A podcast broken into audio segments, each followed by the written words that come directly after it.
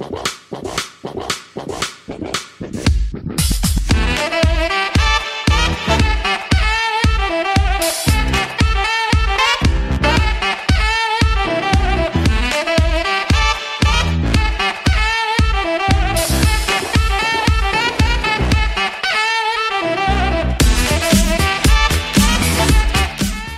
Pick is in! Olá, meus amigos, eu sou o seu host Felipe Vieira e nós estamos de volta.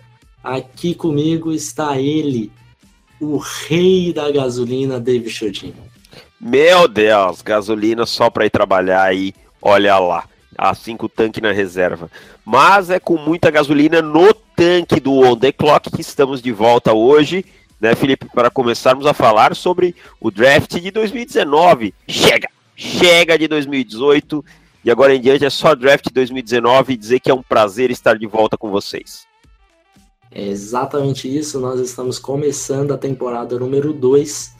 Obrigado a todo mundo que vai nos acompanhar desde agora. Nós estamos começando em junho, quer dizer, nós temos mais tempo para falar do draft, como se começaram a falar do draft em agosto, né? Que foi o ano uhum. passado, não fosse suficiente. Nós resolvemos começar um pouco mais cedo.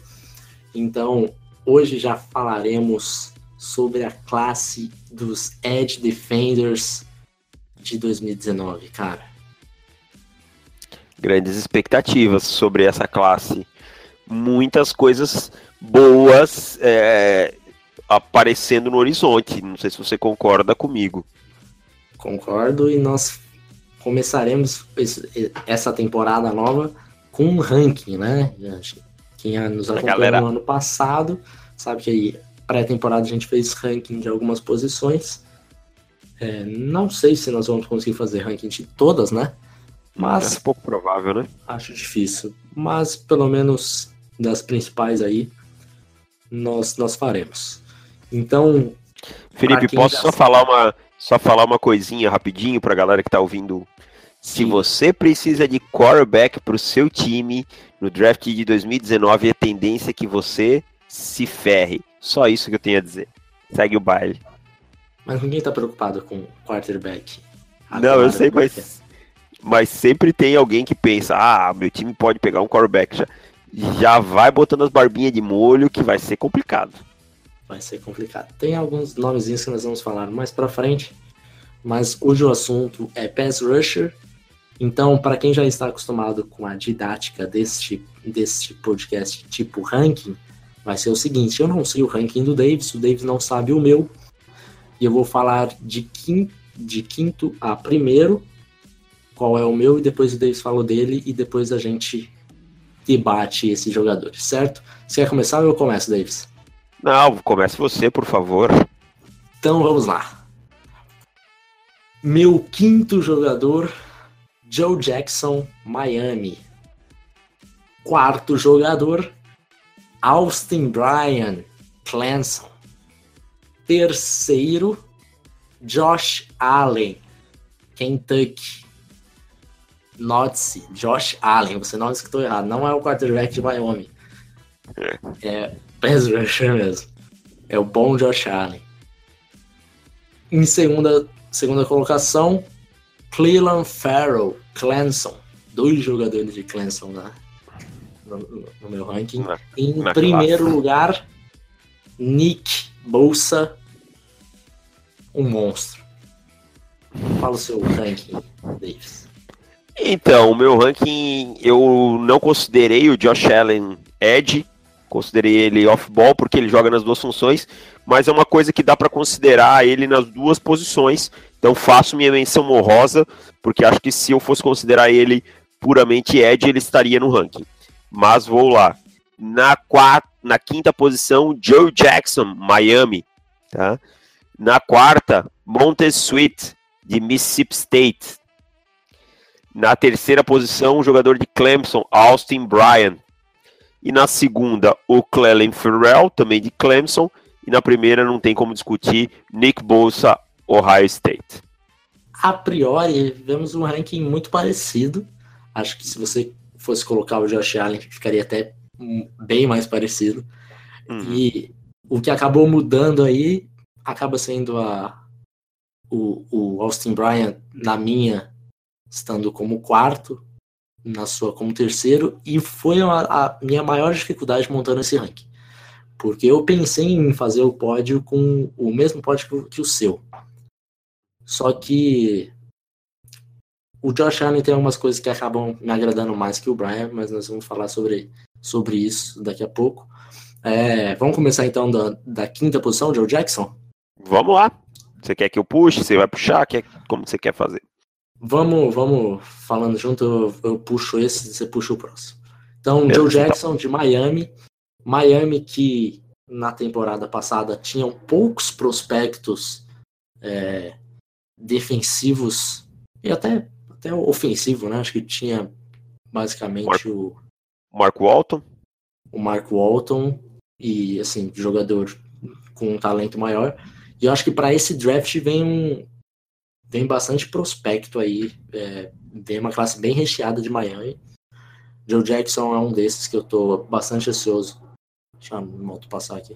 É um desses prospectos que eu tô bastante ansioso para ver se ele vai dar vai dar um passo a mais nessa temporada. É um cara é, muito inteligente, consegue identificar screens com uma capacidade é, rara num, num, num defensive end, num pass rush. É, tem um primeiro passo muito bom, muito acima da média. Tem aquele motorzinho que não para nunca, então você vai ver ele conseguindo aquele cover sack ou até mesmo buscando o running back, perseguindo ele, dando tackle por trás.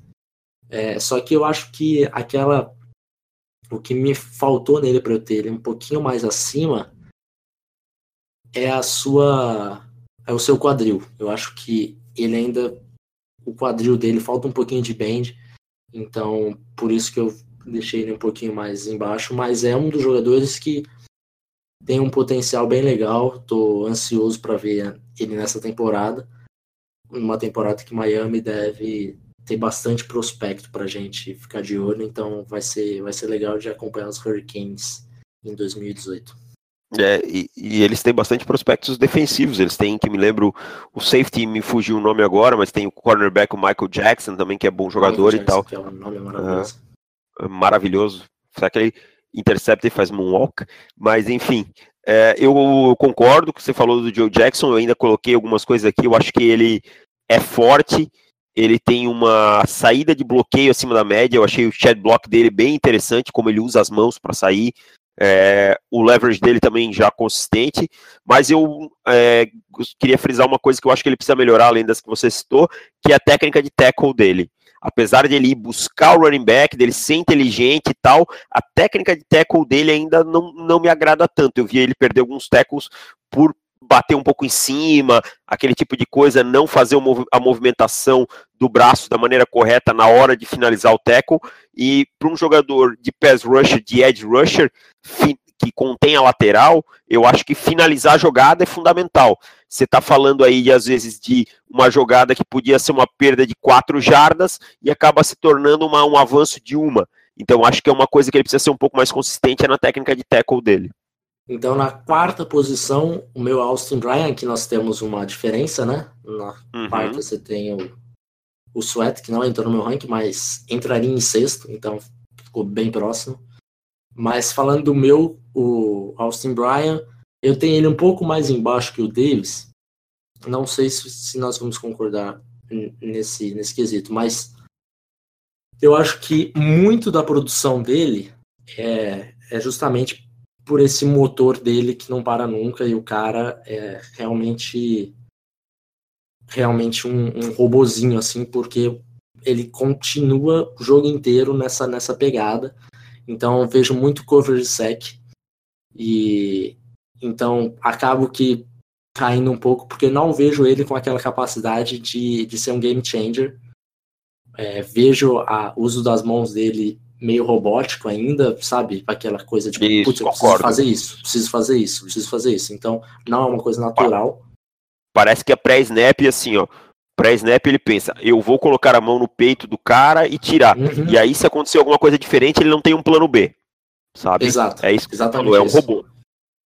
Exatamente. Então, é, eu acho que ele pode evoluir bastante nesse quesito.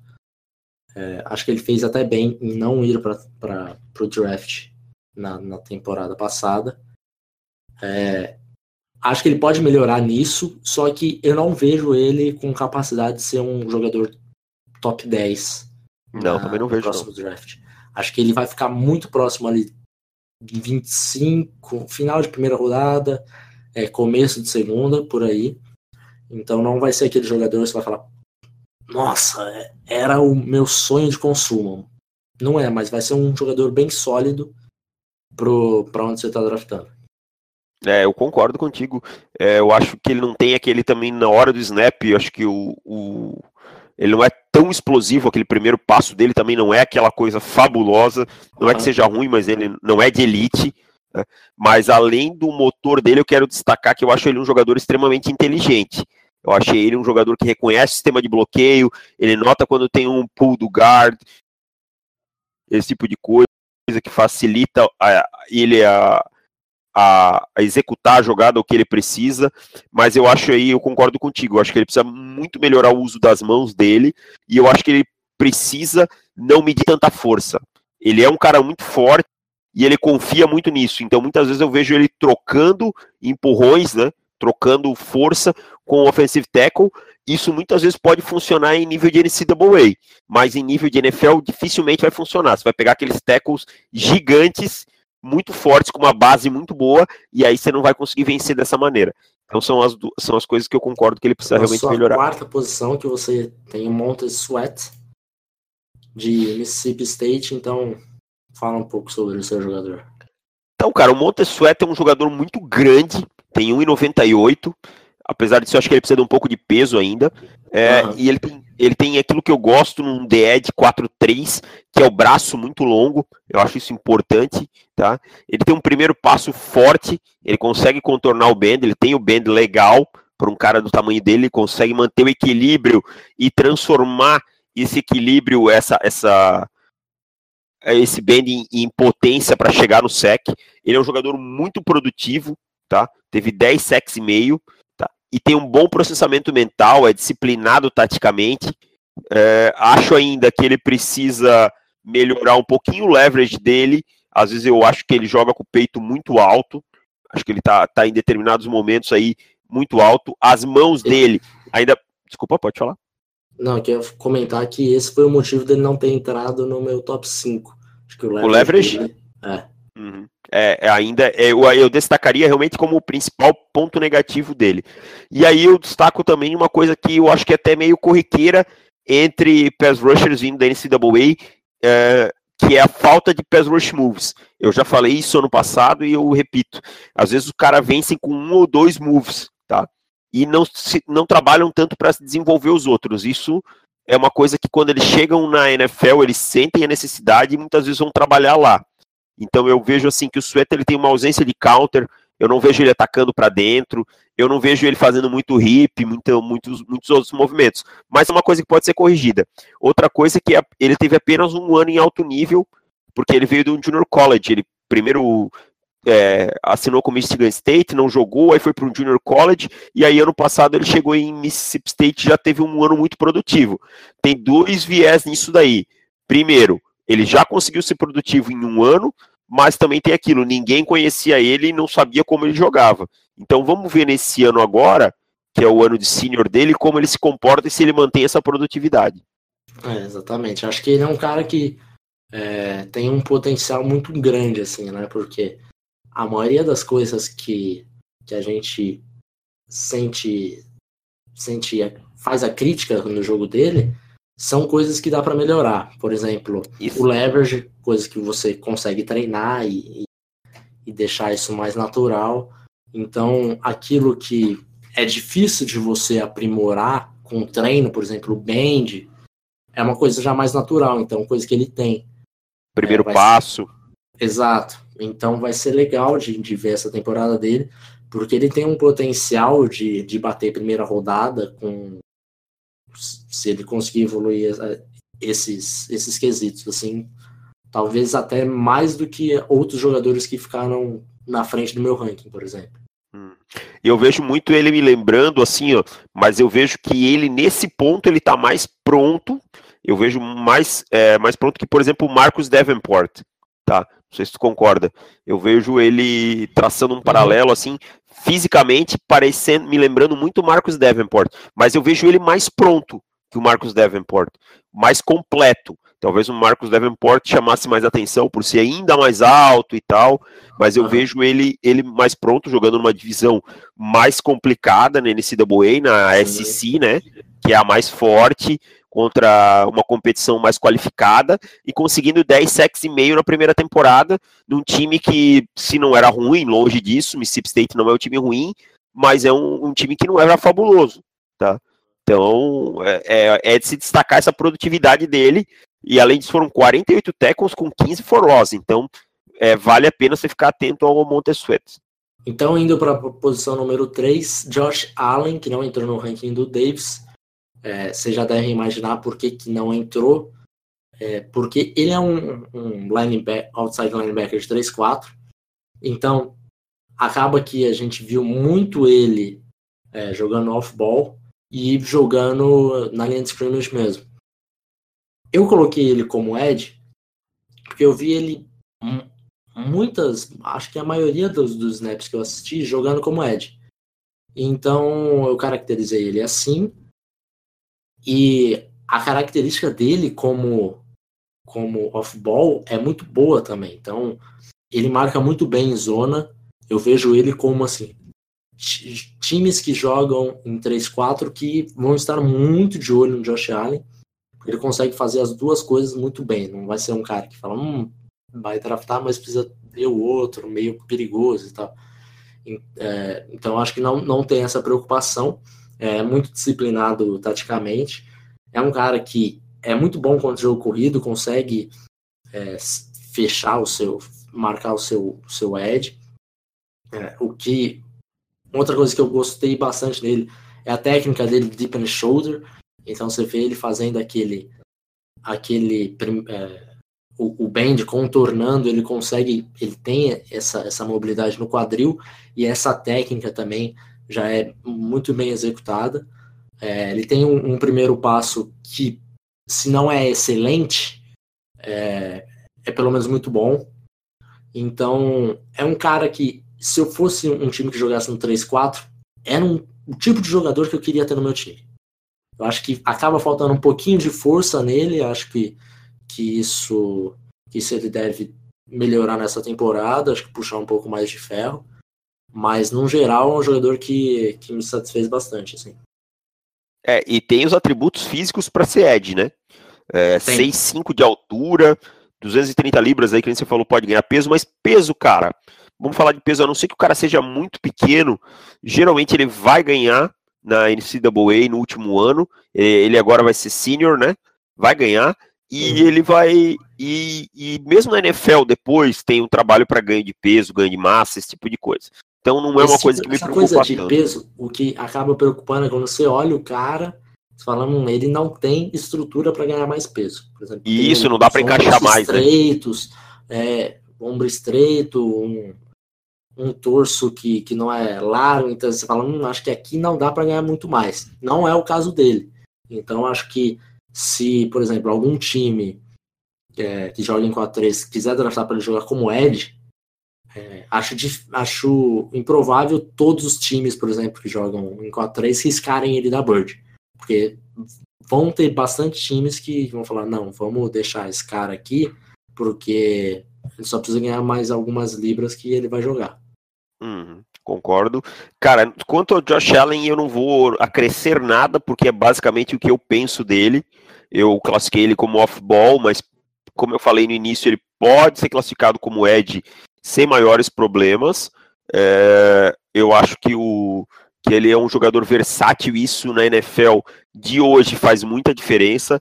Você não pode mais. É, são coisas que eu falo que está acabando o linebacker que não cobre um passe, que não consegue fazer nada de diferente, que tem uma função, vai acabar isso para Ed também vai mudar um pouquinho, tá? Você já vê Denver colocando o Von Miller em determinadas situações cobrir um flat, claro que são mínimas, são, você usa o que ele tem de melhor, mas eu acho que o Allen é um jogador versátil e isso vai ser fundamental para ele. É, não vou tirar nem colocar nada do que o Felipe colocou aí, porque é exatamente o que eu penso dele. E se eu tivesse classificado ele como Ed, ele, ele estaria também dentro do meu top 5, com certeza. Então, me puxa o seu número 3 agora. Ah, é o Austin Bryan, né? É Austin Bryan, aham. Uhum. Então, Austin Bryan, acho que você quer acrescentar alguma coisa? Não, não, do Bryan falamos tudo já. Não tem que. Tudo, então, vamos para o número 2, então puxa o seu número 2. Então tá. Meu número 2 também vem de Clemson, e esse é um jogador que realmente esse eu tenho um apreço muito grande. É o Clelin Farrell, vai ser júnior esse ano. É um jogador que tem 1,96 de altura, muito, muito produtivo. É, nove sacks e meio na temporada passada, sete hurries. Aliás, a linha de Clemson é uma beleza, né? A linha Nossa, defensiva de Clemson. Linha, essa linha, a chance de ter todos os jogadores draftados na primeira rodada é muito grande. É Clelin Farrell, Austin Bryant, Dexter Lawrence e Kristen Wilkins, né? Exato. Exatamente. Fabuloso. Mas enfim, os outros falaremos em, em outras oportunidades. Cara, jogador Farrell, principalmente, é, eu, eu acho que assim, ele nem é tão explosivo na hora do snap. Tá? Uhum. Eu não acho ele. É, em alguns momentos eu até acho que ele fica de pé demasiadamente, são o que eu tenho de ruim para falar dele. Basicamente, eu acho que às vezes o leverage dele, principalmente quando ele dá uma cansadinha, mas é, não é nada absurdo. Mas eu, eu acho que ele é um jogador que tem uma ação e reação muito rápida. O processamento dele é muito acima da média. Parece que ele está vendo o braço do offensive tackle tentando chegar nele de determinada maneira e ele está saindo antes. Parece que ele tem uma visão um pouco mais rápida, ele processa muito rápido. É muito técnico, o uso das mãos dele para mim é muito, muito bom. Dificilmente ele fica no bloqueio, ele tem muita variação no uso das mãos ele é um cara que consegue cobrir o edge com tranquilidade, fechar aquele edge contra a corrida, tá? Ele tem um motor que também não apaga, é, e eu acho que isso é uma característica até dos jogadores de Clemson, cara. Eu tava até pensando é, o motor não apagar. Ele tem o tamanho que ele pode jogar tanto de outside linebacker quanto de DE. Eu já vi ele cobrindo alguns, alguns passes, zonas curtas e tal. Além de tudo, é um excelente tacleador e um jogador que finaliza muito bem as jogadas quando chega no quarterback. É aquele cara que, a hora que ele coloca a mão no quarterback, ele vai colocar o quarterback no chão. Então, assim, o que eu friso dele, o melhor para mim dele é a ação e reação dele e o uso das mãos dele, que para mim tá acima da média. Só para não chover no molhado, é, eu acho que a, a força dele é assim. Você assiste o tape, você fica meio que surpreso com, com a força dele, porque parece que ele é, é, pesa mais do que ele realmente pesa, porque ele consegue fazer é, bull rushes, jogadas que normalmente é, é, difícil você ver jogadores fazendo esse tipo de jogada. Então, o, o Pharrell, para mim, é um dos grandes, grandes é, defensive ends da, dessa classe.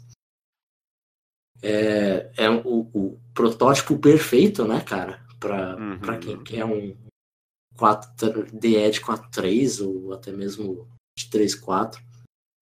Então. Deixa eu fazer uma pergunta. Ah. Você colocaria ele hoje? Porque a gente já tinha o Clelin Ferrell saindo ano passado na nossa Sim, cabeça, né? Já, já tinha Como... bastante coisa vista. É... Você coloca ele em que posição no, na primeira rodada? Dentro de que range? Vamos colocar que ele teria saído no, no draft passado. É. Eu acho que ele, ele seria. Teria, seria o tipo de jogador que eu bateria palmas se o Saints tivesse subido para draftar. Uhum. Na Entendeu? 15, 14. É. Uhum. Então acho que é mais e... ou menos por aí. Ele ficaria atrás só do Bradley Chubb, para mim, do, da classe passada. Na frente do Harold Landry. Provavelmente na frente do Harold Landry. É, Provavelmente. Então tá.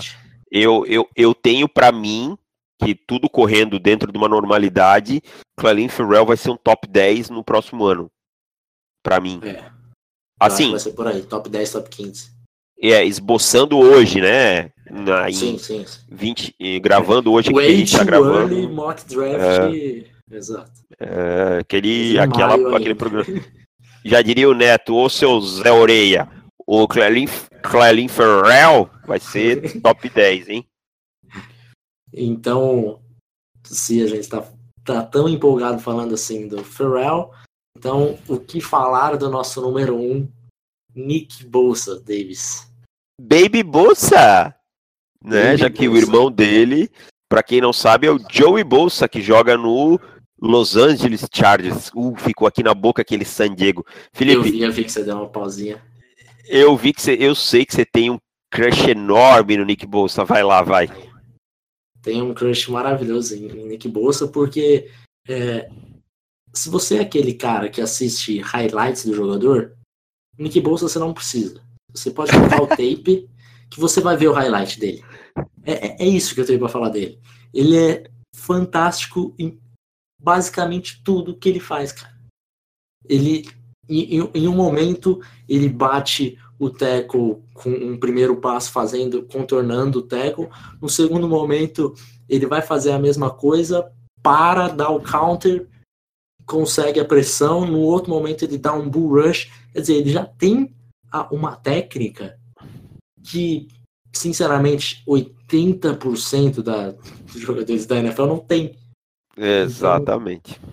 Então, então é muito, muito, é muito legal assistir tape do Nick Bolsa. É, assim, é maravilhoso. É, eu, colocando com o draft, comparando com o draft passado, ele ser, seria o meu primeiro edge, assim, tranquilamente, sairia na frente do Bradley Chubb. Queria até Sim. fazer essa pergunta. Ah, você já respondeu. Não, você, não tem você... nem, nem o que pensar, sabe? Para mim, o Bolsa já chega refinado. Lembra tudo que aquilo que a gente falava do Chubb. O Chubb precisa de um refinozinho aqui, um aqui. O Bolsa não precisa. A explosão em área curta do Bolsa é uma coisa absurda. Que você falou ali do counter dele, ele bate fora o primeiro pé e cara, ele volta para dentro numa velocidade que é absurdo. O quadril dele quebrando para dentro. Parece, Parece assim, que ele, fez esse caminho direto. Isso que ele não botou o primeiro pé fora, sabe? A, a, eu, eu, eu juro para vocês que eu parei num vídeo dele, acho que contra o Wisconsin, que foi. Nossa, e eu, esse vídeo é absurdo. Eu, eu fui quadro a quadro num counter que ele fez. Parei, fui quadro a quadro para olhar se ele tinha botado o pé fora, porque não dava para ver, cara, de tão rápido que era. E cara, as mãos, a variedade de pass rush, sabe, é uma coisa que parece que é natural dele, que, que já tá, aquilo já tá solidificado no atleta. Então, assim, é, eu só acho que às vezes contra o jogo corrido, quando colocam as mãos nele, para não dizer que a gente não tem nada de ruim para falar dele, quando colocam as mãos nele um pouco antes, ele acaba às vezes cedendo um pouco de espaço, é, andando um pouquinho para trás, perdendo um pouco a base. Mas é uma coisa mínima, assim. Não, ele, ele, ele é bom também contra o jogo corrido, tá? É, é só esse detalhezinho que ele precisa acertar um pouco aí, mas, cara, ele tá indo agora pro junior year dele e ele já chega aí para mim prontíssimo para NFL. A pergunta que todo mundo está se fazendo agora é: como prospecto, Joey ou Nick? Nick. Sem pensar. Nick, eu também acho. Eu acho que o Joey tinha coisinhas ainda é, que não eram tão naturais quanto era um prospecto cavalar, né? Não tem nem o que discutir. Sim, sim, sim. Mas é, acho que o, o, o Nick chega no nível de refino superior ao Joey. Tá? Acho que o Joey tinha algumas coisinhas a mais a trabalhar é, que, que, não, que o Nick não vai precisar. Então, principalmente, principalmente o leverage. O leverage do Joey eu lembro que me incomodava um pouquinho a mais do que o do Nick. Eu acho que é o que mais me incomodava. Então você se prepare para uma temporada do Nick com muitos double teams. Aliás, já vimos isso. Já vimos isso, né? Já vimos isso. É, assim como aconteceu com o, o, o, Joey na, na última temporada dele, que ele teve uma queda de produção muito por conta disso. Então, nós já vimos isso acontecendo com o Nick. Vamos ver agora se ele consegue é, produzir mais, mesmo com isso. Eu acho que sim. Então vai ser, vai ser interessante assistir o Nick Bolsa, porque esse vai ser um jogador que vai estar tá todo mundo. É, a chance dele ser top 1 é grande, é, assim, é, é, gigante, é gigante. Vai ser, vai ser basicamente entre ele e um outro jogador que nós não falamos ainda, vamos falar mais para frente, na minha uhum. opinião. Então, vamos, vamos deixar isso para depois. Então, Felipe, só te fazer uma pergunta É, você concorda que o Nick Bolsa consagrou e consagra muita gente em Ohio State? Teve muito ah, cara que se beneficiou de jogar com ele? Sim, muito, muito. Ah, então tá.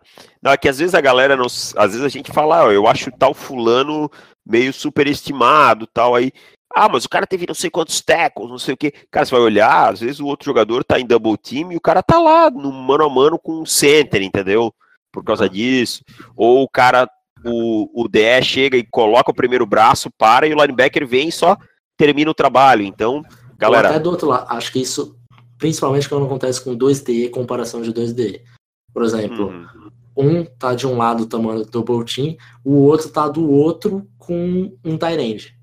Isso, mano a mano, é. Com Tyrant. Ou até com running back. produziu mais. É, um é. running back. O outro produziu mais. Fala, é, mas como que ele produziu mais? Então, é mais ou menos por aí. Então, e aí vamos... a gente volta, né, Felipe? Só naquela coisa ah. que a gente sempre fala e volta a frisar. Tape, galera. O tape é fundamental para a gente ver tudo o que acontece.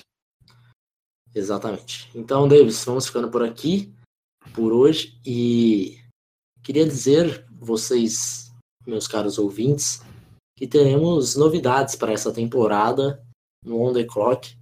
É, algo que nós sentíamos um pouco de, não de falta, mas sentíamos que podíamos melhorar, que era a questão dos, dos, da qualidade dos nossos artigos, muito por ficar um pouco com, com pressa de lançar logo e não ter muito tempo.